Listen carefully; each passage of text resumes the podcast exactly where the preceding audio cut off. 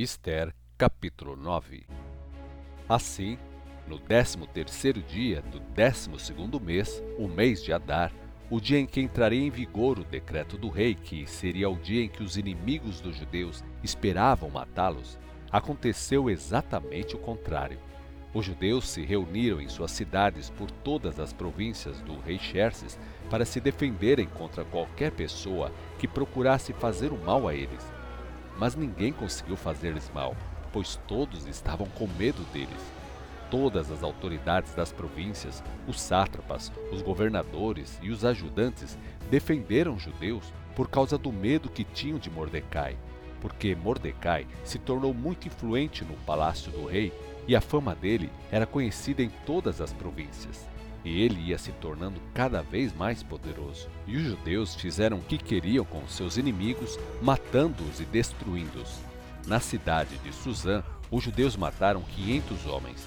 Também mataram Parsadanta, Dalfon, Aspata, Porata, Adália, Aridata, Farmasta, Arissai, Aridai e Vaisata, os dez filhos de Ramã, filho de Ramedata, o inimigo dos judeus. Porém, eles não se apossaram dos bens de Ramã.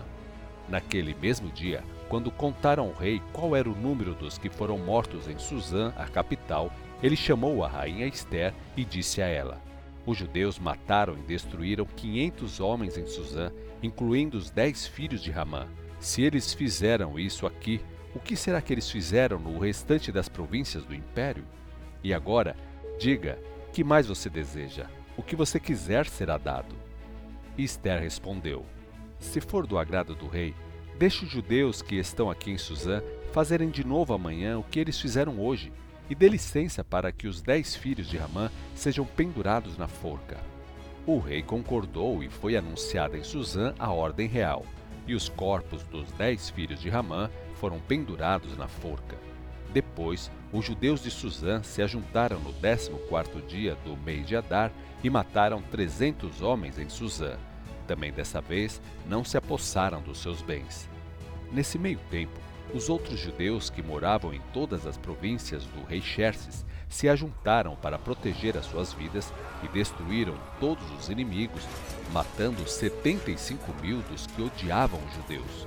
Porém, eles não tomaram seus bens isso foi feito em todas as províncias no décimo terceiro dia do mês de Adar, e no décimo quarto dia descansaram, comemorando a vitória num dia de festa e alegria. Porém, os judeus de Suzã tinham se reunido no décimo terceiro e no décimo quarto dias, e no décimo quinto dia descansaram, e eles fizeram deles um dia de festa e alegria.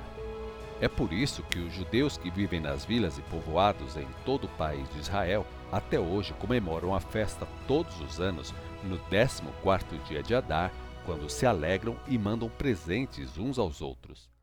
Mordecai registrou todos esses acontecimentos e enviou cartas para os judeus que moravam perto e para os que moravam longe, em todas as províncias do rei Xerxes, dando ordens a eles para declararem como feriado anual o 14 e o 15 dias do mês de Adar e comemorar com festas, alegria e presentes para os pobres este dia importante da história dos judeus.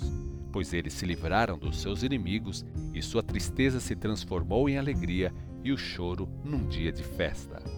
Então, os judeus aceitaram as ordens de Mordecai e começaram esse costume que se repete todos os anos como lembrança do tempo em que Ramã, filho de Hamedata, o Agagita, o inimigo dos judeus, tinha planejado destruir o povo judeu, escolhendo o dia de destruição por meio de jogo de dados.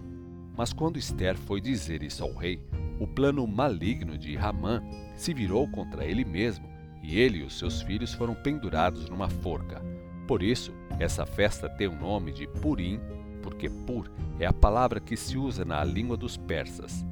Todos os judeus em todo o reino concordaram em começar esse costume e passá-lo aos seus filhos e a todos que se tornarem judeus. Eles prometeram que nunca deixariam de festejar esses dois dias anualmente, conforme Mordecai havia escrito.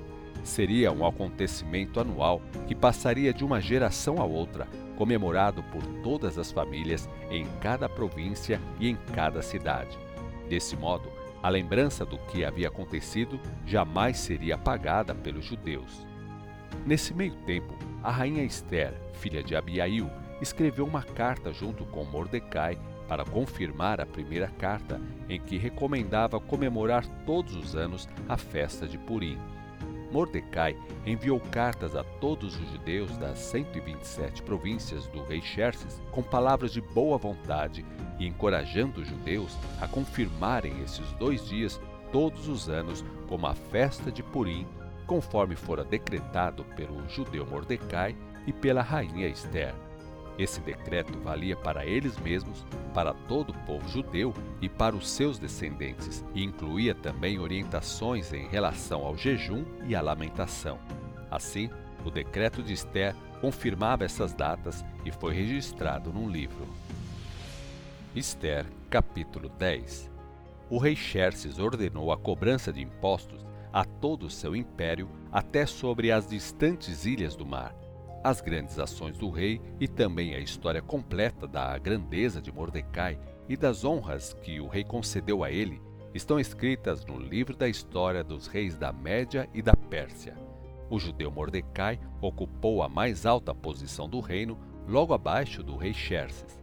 Ele era, sem dúvida, muito importante entre os judeus e todos os respeitavam porque trabalhou para o bem do seu povo e procurou a prosperidade de todos os judeus.